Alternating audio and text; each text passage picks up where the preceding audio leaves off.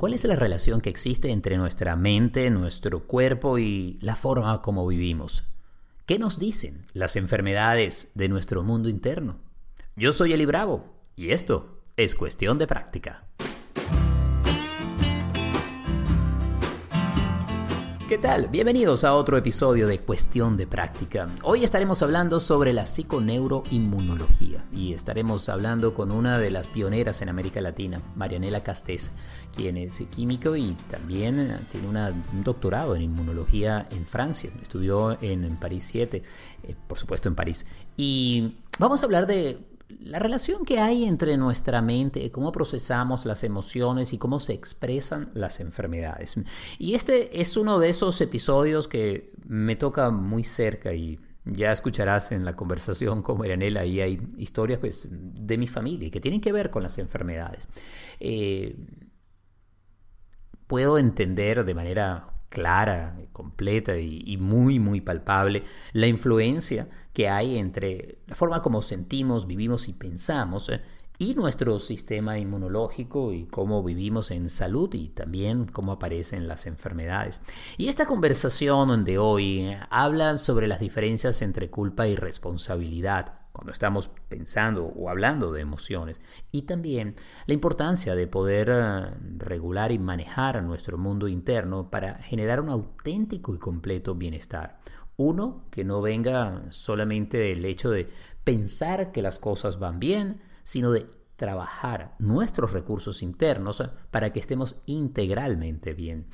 Y estoy seguro que para ustedes, eh, bien sea que estés en salud o que estés viviendo con una enfermedad, vas a encontrar herramientas prácticas, eh, información, alguna de ellas novedosa y también una forma distinta de entender las afecciones, eh, condiciones y complicaciones de nuestro cuerpo y de qué manera se relacionan con la forma que se expresan nuestros genes y que también vivimos eh, en nuestro mundo interno, emocional, cognitivo incluso, si lo quieres ver más allá, nuestra experiencia espiritual.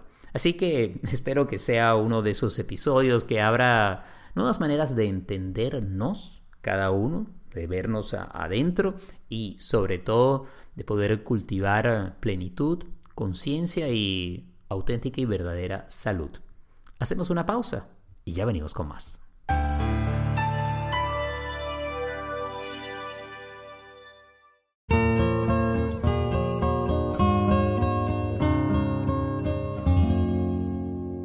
La verdad que la palabra pareciera un auténtico trabalenguas, pero encierra mucho de lo que somos. Y cuando digo de lo que somos, me refiero a nuestro cuerpo, a nuestra mente y nuestro corazón como el asiento de las emociones. La palabra es psiconeuroinmunología y es una disciplina que cada vez ha cobrado más fuerza en el mundo médico, medicina tradicional y también dentro del mundo de la psicología y la espiritualidad. Es esa relación que existe entre nuestra mente, nuestro cuerpo y podemos decir también nuestro espíritu. Marianela Castés es una de las pioneras en la psiconeuroinmunología en América Latina. Ella es químico, se graduó en la Universidad Central de Venezuela y luego obtuvo un doctorado en inmunología en la Universidad de París 7 en Francia. Es la fundadora de la Cátedra de Inmunología y también del Laboratorio de Psiconeuroinmunología en la Universidad Central de Venezuela. Actualmente se dedica a alfabetizar sobre el tema de las emociones y nuestro sistema inmunológico. Marianela, qué placer poder conversar contigo de nuevo y que nos acompañes en cuestión de práctica. Sí, encantada. Un abrazo inmunológico para ti. Ha sido eh, muy agradable este reencuentro. En, una, en un momento pues estábamos más o menos en contacto siempre a través de, de tu hermoso proyecto de Espirulina. Pero bueno, aquí estamos otra vez. Me encanta. No, y yo feliz. Y tú has seguido en lo que es para ti un auténtico proyecto de vida, un propósito de vida, que es eh, la educación sobre la psiconeuroinmunología. Yo quiero empezar con uno de los temas que sé que para ti es eh, un tema angular y que lo has vivido muy cerca, que tiene que ver con la enfermedad y el papel de la enfermedad en tu vida. Hace poco revisando en tu Instagram encontré una frase que me llamó mucho la atención y dice, Sanar es un proceso creativo. Puedes convertir tu enfermedad en el reto creativo de tu vida. ¿Cuál es el papel de la enfermedad en nuestras vidas? Porque si hay algo que no queremos, es estar enfermos. Así es. Yo creo que la, enfermedad es la, la, única manera como el cuerpo tiene de hablar con nosotros. Es nuestro Twitter particular, ¿ok? Y, y, manda pues información en 14 caracteres que muchas veces no, no entendemos, no leemos, eh, pueden empezar como gripes, pueden empezar como eh, acidez gástrica, pueden empezar con dolores en el cuerpo, pueden empezar con una fatiga que no, que no entendemos, entonces nos tomamos un supradín, este, puede empezar de muchas maneras y cuando eh, no lo oímos, eso empieza como un susurro y cuando no lo oímos, finalmente el cuerpo tiene que ir este, aumentando el tono de la voz hasta gritar. Eh, de mi experiencia personal, aunque no fue una enfermedad de alto riesgo, pero eh, terminé con, con, tres fibromas en el útero, con una, una caída de la hemoglobina por una hemorragia en, tres días, muy aparatosa. y, estando en la clínica después de la operación, realmente me di cuenta que, que 10 meses antes mi útero estaba perfecto y me lo había dicho el médico. Y cómo era posible que en tan poco tiempo, pues finalmente tuviera esos tres fibromas tan, tan grandísimos además. Entonces, por supuesto, hice clic inmediatamente y me di cuenta que yo había vivido un evento sumamente estresante en esos 10 meses, que lo viví muy mal, sin buscar ayuda, en soledad, pero con mucha rabia, con mucha frustración, con culpa, con victimización y yo dije, aquí debe estar la clave, este, estos fibromas tienen nombre y apellido. Entonces, este, bueno, cuando salí de la clínica empecé a buscar, imagínate, soy inmunólogo, entonces la psicoinmunología estaba allí a, a un paso, pero tampoco le, le, había parado porque estaba sumergida pues en, en mi camino más dedicado a, a, la inmunología parasitaria en el Instituto de Biomedicina, ya con el doctor Convit. Entonces, este, bueno, eh, fue para mí una revelación la psiconeuroinmunología eh, realmente me pasaba días pensando, estudiando, hablando sobre eso. Y yo dije, si yo hubiera sabido esto, yo hubiera manejado ese evento estresante de una manera diferente y no me hubiera enfermado. Pero lo cierto es que eh, hasta hoy en día, de eso ya han pasado más de 20 años, 28 eh, más o menos, y yo hasta el día de hoy bendigo esos fibromas, este, Eli. Eh, eh, lo bendigo porque fue una transformación total en mi vida para bien, para mejor. Eh, fue doloroso en ese momento, pero entonces en, allí decidí pues dar una transformación en mi vida. Sentí que había cosas que no estaban bien, ¿ok? Mm. Y bueno, me dediqué, empecé a hacer psicoterapia, etcétera. Y, y, y, al final pues resultó muy bien. Entonces yo digo, las enfermedades vienen para curarnos y con la experiencia de 25 años, pues con, los con el programa de apoyo psicosocial para personas con enfermedades de alto riesgo, lo hemos visto una y otra vez, inclusive en enfermedades eh, tan severas como pueden hacer el, el, cáncer, las personas te dicen, una vez que han pasado por todo el proceso y la curación, y te dicen, al final el cáncer fue una bendición en mi vida. Mm, claro, hablar de, de una enfermedad como una bendición y si estamos hablando de cáncer, yo puedo pensar en, en otras enfermedades que, que han estado cerca de mi familia, donde dice, pero ¿cómo es una bendición? Y, y, ya quiero entrar a eso, pero entonces si estamos hablando de psiconeuroinmunología, estamos hablando del impacto que tiene nuestra mente, nuestro campo emocional en la respuesta de nuestro sistema inmunológico. Es decir, de qué forma nosotros podemos activar o deprimir ese sistema inmunológico para responder ante enfermedades o incluso cómo podemos generar un estado de inflamación o de estrés eh, en el cuerpo que llegue a generar, a disparar eh, alguna condición genética o alguna enfermedad que esté allí dormida. ¿Sería una manera de entenderlo? Sí, totalmente. Eh, básicamente, aunque la palabra es un trabalenguas y suena así como muy complicada y muy científica, pero su significado realmente es muy sencillo y, y, básicamente trata de esa comunicación permanente que existe en el cuerpo entre el cerebro, tu mente, tu psiqui, tu sistema endocrino que produce las hormonas y tu sistema inmunológico que es fundamental. El sistema inmunológico es tu sistema de defensa, te protege contra gérmenes, contra células tumorales, está en la base de lo que es la salud y la enfermedad. Pero entonces cuando hablamos de la mente y la psique, estamos hablando de muchas cosas, estamos hablando, como tú dijiste, del manejo de las emociones, estamos hablando de nuestros pensamientos, estamos hablando de nuestra satisfacción con el trabajo, nuestra satisfacción con la vida, con el sentido de la vida, con nuestras interrelaciones personales. Entonces, eh, para mí en este momento inmunoalfabetizar es enseñarle a las personas esto. Mira, este es tu sistema inmunológico, funciona de esta manera, estas son tus células, esto es los órganos donde funciona, pero esto está influido por esto que está aquí. Y esto tienes que prestarle atención a cómo tú vives la vida, como si estás eh, viviendo siempre en frustración, en rabia, en, victimización, porque eso produce hormonas que van a suprimir esa respuesta inmune. Y cuando tenemos esa, esa respuesta inmune suprimida, pues estamos más, estamos más expuestos a tener enfermedades, ya sea por gérmenes e inclusive por células tumorales. Entonces es como, como que la persona tome conciencia de que tenemos una gran responsabilidad con nuestro sistema inmunológico.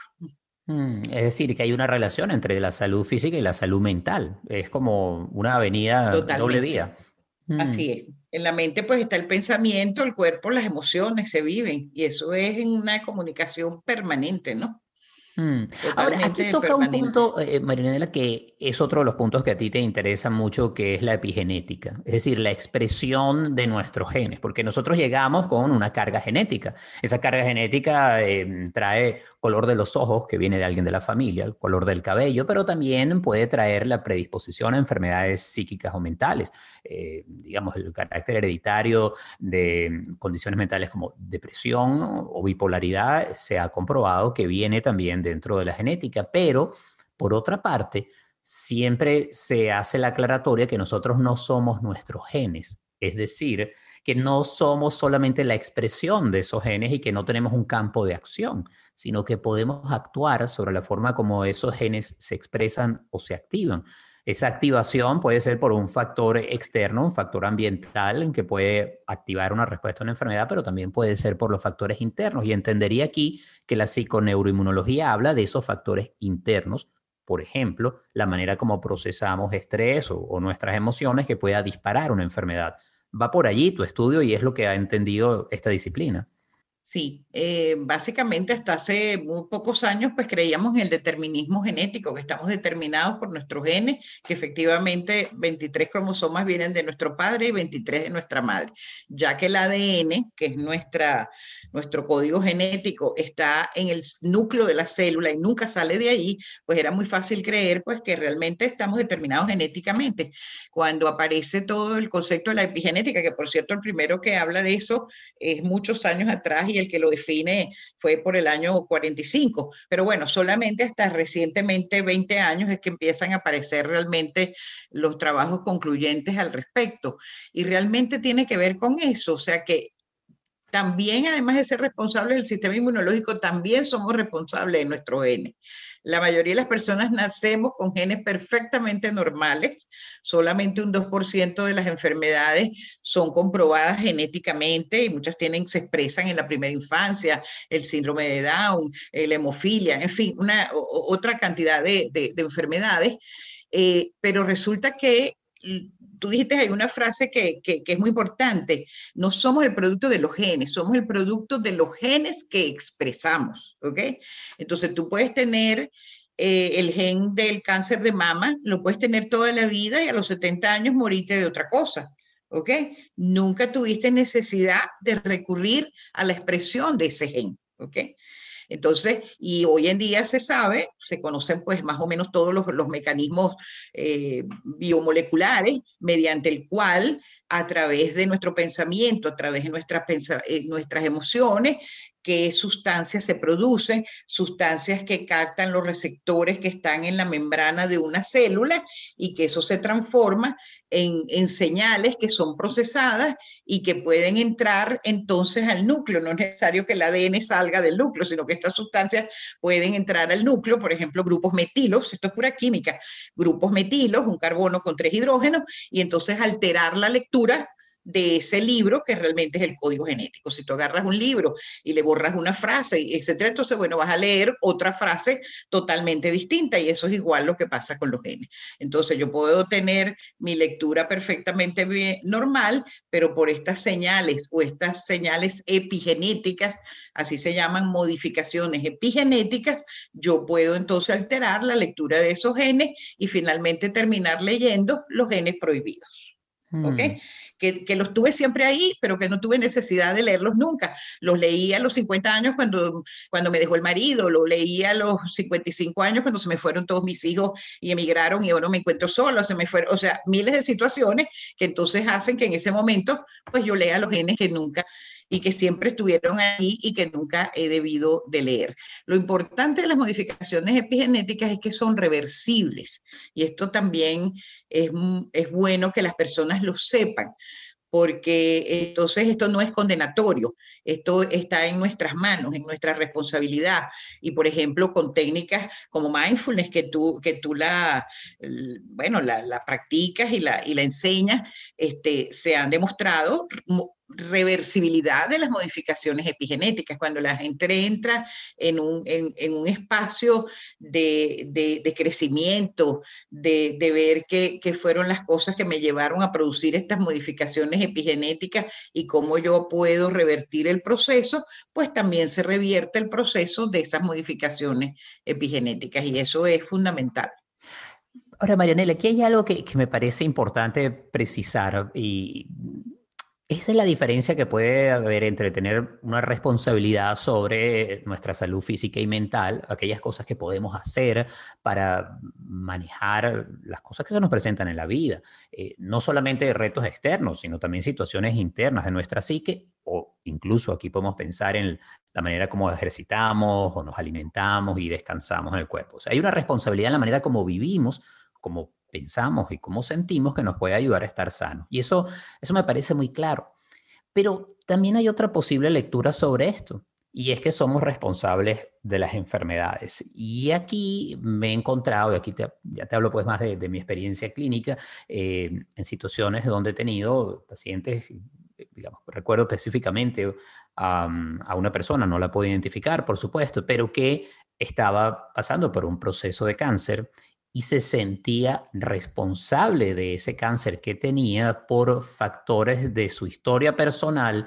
Y entonces, además de la angustia por la enfermedad y el peligro para su vida, había un ingrediente de culpa muy grande, como decir, yo me busqué esto. Es, no era ni siquiera soy responsable, sino que esto es casi como un castigo por la forma como yo viví. Y eso generaba un nivel de angustia muy, muy grande que aumentaba, hacía mucho mayor esa, e, ese estrés interno, e, esa ansiedad y esa angustia. Entonces, ¿cómo entenderlo así? Porque alguien podría pensar, ah, entonces yo soy responsable de lo que me está pasando y yo soy culpable de tener esta enfermedad. Es como que yo me la busqué o algo me lo envió. ¿Cómo manejas eso? Sí, ese es un tema recurrente. Imagínate, 25 años con programas de apoyo para pacientes con cáncer. Lo que pasa es que hay que distinguir muy bien entre culpa y responsabilidad. Son dos conceptos diferentes.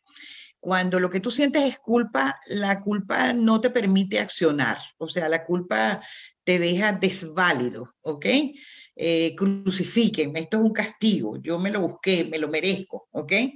Y, inclusive muchas personas con mucha conciencia, este, casi buscaban la, enfermedad por, porque sentían que merecían un castigo por algo que eh, pensaban pues que, que, que, habían hecho mal o que había perjudicado a alguien que ellos querían, un hijo, etcétera, etcétera.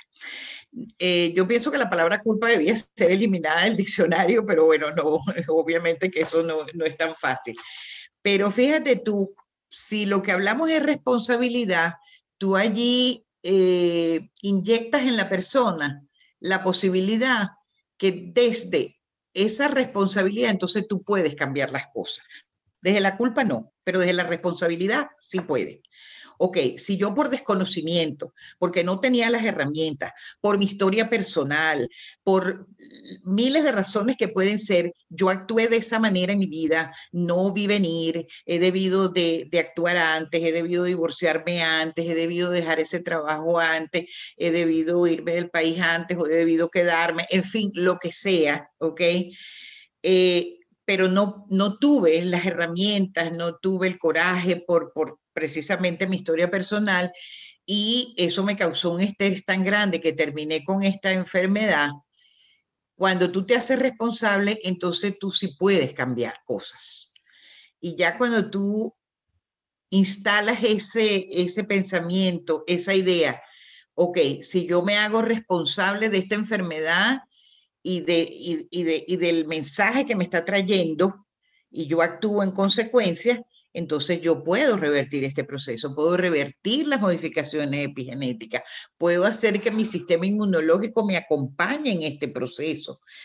Puedo crear mi realidad inclusive a nivel cerebral creando nuevas neuroredes, porque finalmente eh, uno crea su realidad, no importa la realidad que esté afuera, porque el cerebro no, no es capaz de decidir si lo que yo le estoy diciendo es verdad o no es verdad. Ay, mira, me parece que el mundo es una belleza, ¿cómo va a ser? El mundo está malísimo o viceversa, ¿ok? Yo realmente creo mi propia realidad.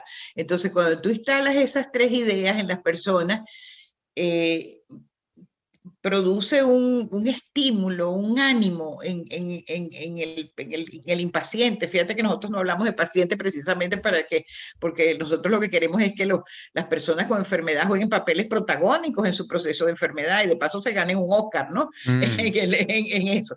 Y eso le da a la gente, lo hemos visto, o sea, le da un coraje, le da brillo en los ojos, le da entusiasmo y, y, y, se lo explicas además científicamente, no es simplemente palabras bonitas porque te acompaño, porque te quiero, sino cuando eso tú haces eso, mira, se produce esta hormona y esta hormona trabaja aquí y esto hace esto y aquí está y hasta le muestras las células neuronales en cultivo y hasta le muestras los experimentos. Bueno, entonces la persona dice, pues aquí yo tengo una puerta, tengo una esperanza y yo me voy a agarrar de esto. Y eso realmente es maravilloso. O sea, cuando uno logra ese, hacer eso en, una persona, pues realmente tanto el, impaciente como, como el terapeuta, eh, nada, nos sentimos bendecidos por, por, por, ese insight que hizo la, la otra persona. Sin duda, y, y, ese una oportunidad fabulosa para que sea no solo una sanación de la enfermedad, sino también de esas situaciones del pasado. De la raíz de la enfermedad, porque la raíz de la enfermedad estaba en ese evento, en ese evento, en esos eventos o en esa historia personal. Este, entonces sanar eso pues es bien importante, claro que sí. Este es un tema que, que, me fascina y por supuesto es algo en lo que estoy totalmente sintonizado, pero debo reconocer que me encuentro con algunas resistencias que las, las siento. Te voy a contar algo. Por ejemplo, el caso de mi padre. Eh, mi padre desarrolló enfermedad lateral amniotrófica, ELA, una enfermedad neurodegenerativa que progresivamente paraliza el cuerpo ya que eh, deteriora las células, las neuronas motoras y hace que se vaya paralizando el cuerpo al punto que ya ni siquiera el cuerpo puede respirar por su cuenta, no puede mover el diafragma. Y es una enfermedad que no tiene cura. Ah, es una de las enfermedades neurodegenerativas terribles. Recuerdo que conversé mucho con él y nos, sabes, toda la familia lo acompañamos mucho durante su enfermedad y él una de las cosas que decía es, ¿por qué a mí me dio esto? ¿Por qué pasó esto? ¿Por qué yo, yo desarrollé esto? Y yo no tenía una respuesta que darle. La verdad que ninguno de nosotros en la familia sabía la respuesta. Ahí yo leí mucho, factores ambientales, posibilidad de que haya sido un virus, eh, un componente genético. No se sabe. Es una de estas enfermedades además donde se está desarrollando mucha investigación. Ahora, sabía y sentía que él estaba atrapado en esta situación. Bueno, ¿será que yo me busqué esto? Y ahí había ese componente a veces de, la culpa de sentir que algo pudo haber hecho en el camino. Y por otra parte, para los familiares eh, era también una situación muy difícil porque sabíamos que si él lograba estar más tranquilo iba a alcanzar una mejor calidad de vida, pero la verdad es que no se dan curas ante esta enfermedad o es eh, extremadamente difícil. Entonces, eh, nos encontramos en esa situación en donde ¿Cómo te ayudo? Y al final, la verdad que fue un proceso que para toda la familia fue doloroso y a la vez también, debo decirlo, también hermoso en muchos sentidos, por la unión, el acompañamiento, incluso nos dio una, un entendimiento distinto de la vida y de la muerte. Pues eh, lo acompañamos hasta su último respiro. Eh, pero fíjate, entonces allí de verdad me encuentro como en esas situaciones donde, bueno, ¿qué tenía él? ¿Cómo podría haberlo ayudado la psiconeuroinmunología ante una condición como esta? sé que te estoy poniendo un caso muy cercano y muy complejo, pero es allí donde uno dice, ajá, ahora cómo hago, cómo aplico esta teoría, cómo la llevo a la práctica. Sí, este, yo esta, eh, digamos, en el, en el inicio de este, de este recorrido, mm, me planteaba esas mismas eh, dudas y casos que tú estás planteando, ¿no? Este, porque entonces quiere uno como salvar a todo el mundo, ¿ok? Pero uno va, va creciendo con la experiencia, va cambiando. Eh, yo creo firmemente que, que, las personas tienen sus ciclos de vida, ¿ok? Y que nosotros no estamos aquí para, para, para salvar a nadie, nosotros estamos aquí para apoyar y para acompañar en lo que la persona quiere que nosotros hagamos. No estamos para salvarle la vida a nadie, sino simplemente para lo que esa persona quiera. Eso no es fácil, ¿ok? Porque uno siempre tiene la tendencia a querer forzar. La mejor persona de apoyo, y tú lo dijiste, es la persona que dice, yo estoy aquí para apoyarte en lo que tú quieras. Y yo creo que hay un momento en el cual hay que dejar de, de hacerse esas preguntas que no tienen sentido, que crean culpa de un lado y de otro, ¿ok? Eh, yo creo que tú hiciste lo que tenías que hacer, era estar allí, apoyar y acompañar, ¿ok? Este, y del lado de tu papá, pues mira, tampoco sabemos que su mundo interno, etcétera. Eh, no he visto personas con, con, con, esa es, realmente es una enfermedad muy severa, pero sí hemos tenido personas con esclerosis múltiple, que, que es como la prima hermana de esa. y, y, he visto cosas milagrosas de, de personas que, que la tenían, que llegaron a estar en sillas de ruedas y que después las vi bailando él, ¿ok? Después de haber hecho un programa de psiconeuroinmunología y las vi bailando y bailé con ellas, ¿ok? No, no. Entonces, eh, tuve una, una persona también eh, eh, aquí en, en, Panamá y era una persona que era piloto y, y hasta lo verbalizaba. Un día dijo, es que cuando yo sentí que ya no podía seguir volando, es como que no pude seguir caminando. ¿Ok? Mm. O sea, para esa persona volar era, era sus pies, era caminar. Y, y yo lo detuve ahí y le dije, vamos a repetir eso, vamos a escribir esa frase. Ahí hizo el clic, ¿ok? y bueno, después uno deja de ver a los pacientes que hacen el proceso, pero un momento dado me escribió y, estaba volviendo a volar y estaba bien, ¿ok? Mm. Este, eh, y eso pues lo, lo, llena uno, pero, pero yo creo, con mi propia mamá, ella aplicaba todas estas herramientas siempre. Eh, la imaginación guiada, que es tan poderosa porque cada vez se sabe más de esa herramienta y esa herramienta lo que te permite es conectar eh, las neuroredes de una manera diferente y además eso está sustentado por, por, por la neurociencia. Produces un factor de, de, de, crecimiento neural que mantiene esas neuroredes que tú has creado a voluntad unida y cuando las mantienes unidas, este, eso eh, hace que las otras se despeguen, entonces les robas el factor de crecimiento neural a esa para pegar esta y cuando estas vienen a volverse pegando encuentran el factor de crecimiento neural. Parece una comiquita y todo, pero eso es pura ciencia pura, ¿ok? Mm. De, de una premio Nobel Nobel de Medicina, este, que, que, se lo ganó en el año 59, Rita Levi Montalcini. Entonces, o sea, eh, entonces, eh, bueno, mi mamá siempre practicó las, las imaginaciones guiadas, era increíble y se mantenía bien y, todo. Y hubo un momento en su vida, ya para, para unos meses antes de morir, que las dejó de hacer cuando ella las había hecho siempre, estaba perfecta de su mente y yo sentí que esa era su manera de decirme, ya es el momento que yo me voy a ir. Y tan es así que tres días antes de morir me lo verbaliza, sin estar enferma. Me mm. dice, ya es mi momento, ya estoy cansada y me quiero ir. Y a los tres días se fue y el médico no sabía de que había muerto. Yo pues entendí perfectamente el mensaje de mi mamá y no me puse a, a, llevarla más al médico y hospitalizarla y todo, porque además no había ningún síntoma clínico, de por lo cual, sino aceptar, bueno, que esa era su decisión y que era totalmente válida. Fue un gran, yo creo que mi mamá me dejó el, el gran último regalo de, de, su vida hacia mí, y fue, fue hacerme entender que, que uno puede morir bien este, en sus propios términos.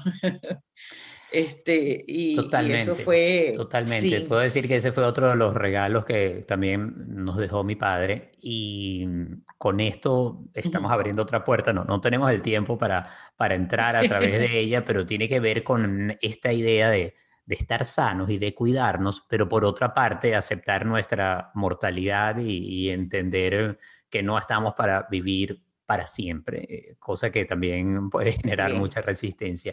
Eh, Quisiera en estos últimos minutos tocar un tema que decía yo al principio, es para ti un propósito de vida realmente, que es la educación sobre las emociones. Y tú pues, eh, hablas de, la importancia de psiconeuroinmunoalfabetizarse.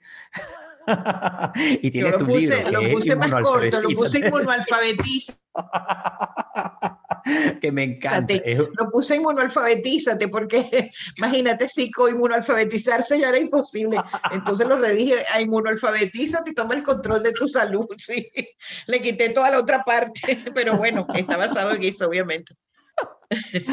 Pero, pero sí, es una, es una misión que tienes para que esta información, que de nuevo, y es importante decirlo, no es eh, algo empírico está cada vez más estudiado. Tú mencionabas mi interés en el mindfulness y yo estudié en el Mindful Awareness Research Center en la Universidad de California de Los Ángeles y este centro está dentro del departamento de psiconeuroinmunología en el departamento de medicina de la universidad. Es decir, esto, esto es algo sobre lo cual ya hay pruebas, hay estudios y son muy prometedores y, y sobre todo están revelando de qué manera podemos aplicarlo en el día a día.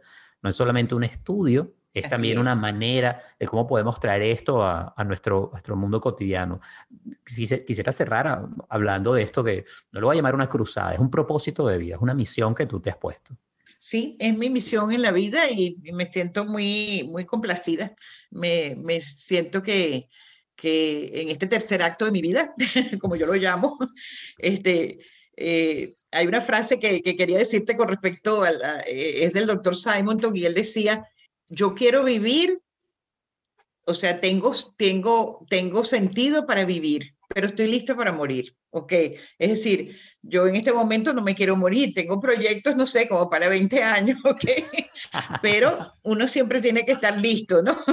Entonces yo creo que esa es la actitud, no importa que tengas una enfermedad de riesgo o no, o sea, yo quiero vivir porque tengo razones para vivir, pero estoy lista, ¿ok? Y ese fue el mensaje que me, que me dejó mi mamá. Entonces, en este momento, en mi tercer acto de la vida, eh, pues sí, estoy dedicada a esto, creo un portal. Eh, el portal es www.miaevolution.com, mía de movimiento de inmunoalfabetización, evolution con T, evolution.com. Y eh, con eso que tú una frase que dijiste anteriormente de esa mirada interior, me gustaría invitar a las personas a que hagan, y es de una forma gratuita en el portal, lo que llama, era del doctor George Solon, el padre de la psiconeuromonología que estaba allí en ese centro donde tú estudiaste, eh, que es la prueba de personalidad inmunocompetente. Yo creo que estamos en una época en la humanidad que las personas deben comenzar a mirar hacia adentro. ¿Ok? Porque la afuera está muy mal, ¿ok? Entonces vamos a buscar nuestros recursos y, activarlos y ponerlos al servicio de nuestro bienestar y de los demás. Entonces esta prueba de personalidad inmunocompetente eh, es una prueba que eh, nos dice cómo está nuestra inmunocompetencia en función de nuestro actuar diario, de nuestra cotidianidad, como tú decías, cómo, cómo vivo yo, si puedo expresar la rabia, si soy capaz de decir que no cuando me piden un favor, pero en ese momento no lo puedo hacer, cómo está mi sentido de la vida, cómo está mi capacidad para el disfrute y la risa en mis espacios de entretenimiento, si estoy deprimido por largo tiempo. Entonces eso da un puntaje y te dice si tienes una personalidad medianamente baja o muy inmunocompetente. Eh, los resultados le llegan a la persona a vuelta de correo y, y, y es comenzar entonces a trabajar en aquellos en aquellas eh, áreas en la cual pues no tuve el puntaje deseado. Tenemos también lo que hemos llamado un aula de inmunoalfabetización. Me encanta la palabra aula, me encanta la palabra alfabetizar, porque bueno, porque me encanta leer, porque me encantan los libros, porque me encantan tus libros, porque, o sea, soy un ratón de, de biblioteca. Entonces dije inmunoalfabetizar. Eh, eso está en forma permanente, es un aula que, que, además grabé 36 videos explicando todo esto, la psiconeuroinmunología, la inmunología, la prueba de personalidad inmunocompetente, el estrés, que no hemos hablado mucho de él, el estrés, eh, la epigenética y la neurociencia. Entonces, muy completo. 36 videos, tiene acompañamiento con un profesional de la salud, psicólogo, psicóloga, que este, a través de una casa privada de Facebook acompañan a las personas en ese proceso, puedes hacer preguntas, eh, comentarios, etcétera. En este momento está una de esas aulas, tenemos más de 120 personas de, de 20 países solamente en esta aula. Este, yo creo que este es un conocimiento que ya debe tener la gente, que debe apoderarse de él, que, nos va a permitir vivir mejor en esta nueva vida, porque es indudable que, que, el mundo es antes del COVID y después del COVID y, y, vamos a tener que, ser flexibles, que estar, eh, que estar dispuestos al cambio, de transformarnos, de crecer con esta experiencia. De, de aprender cosas y ponerlas al servicio de los demás. Eh, estoy segura que, que, en eso andas tú mismo también. Totalmente, me identifico no solamente con eso de, de, un nuevo acto, yo me siento que estoy en el segundo acto de mi vida ahora con, con este mundo de la psicoterapia y la psicología, pero por otra parte, cuando hablabas de poner eso al servicio de los demás, me hace recordar lo que decía Martín Seligman, padre de la psicología positiva, que el nivel más alto de, felicidad es cuando hay un propósito de vida que incluye servir a otros. O sea que te siento muy feliz y lo, lo puedo ver en cada una de tus acciones. Marianela, qué, qué placer conversar contigo. Estoy seguro que tendremos otra oportunidad para seguir hablando acá en, en cuestión de práctica. Me, me encanta que hayamos tenido la oportunidad de reconectarnos. Me encanta conversar contigo. Siempre me, siempre me gustó, muy, muy fluido, muy chévere. Me alegro de, de que nos hayamos reencontrado. Mucha felicidad. Y un abrazo. a ti. Yo abrazos inmunológicos. Ah, me encantan eso. Fíjate que yo suelo decir abrazos conscientes, pero esos inmunológicos también me encantan. Y si quieren saber más del trabajo de María Un abrazo inmunológico es un abrazo que se da con conciencia, ¿no? Ajá. Exactamente. Exactamente. Así lo defino. Exactamente. y si quieren leer más del trabajo de Marianela, visiten miaevolution.com. MIA Evolution, como evoluciona en inglés.com, y también pueden seguir su cuenta en Instagram y en otras redes.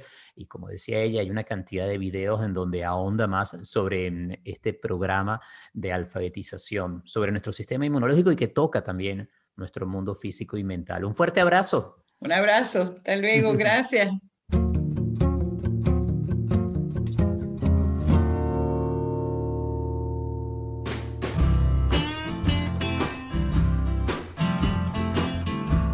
Y hasta acá esta edición de Cuestión de Práctica. Es un placer inmenso poder acompañarte gracias al apoyo constante y amoroso de Gabriela Contreras. La edición y el montaje es de Andy Grafe, la música original es de Simón de Franca. Si quieres saber más del trabajo que realizo, visita mi página web elibravo.com. Igualmente allí tienes acceso a meditaciones guiadas, a algunos uh, artículos en mi blog y también tienes el acceso a otros episodios de cuestión de práctica. Y si te gusta el podcast, recomiéndalo. Es una manera de hacer que corra la información, que llegue a las personas que puedan necesitarlo y de hacer una buena acción, cosa que no cae mal en este mundo que vivimos. Un fuerte abrazo, consciente, inmune, inmunológico, como decía Marianela, y será hasta la próxima. Seguimos en sintonía.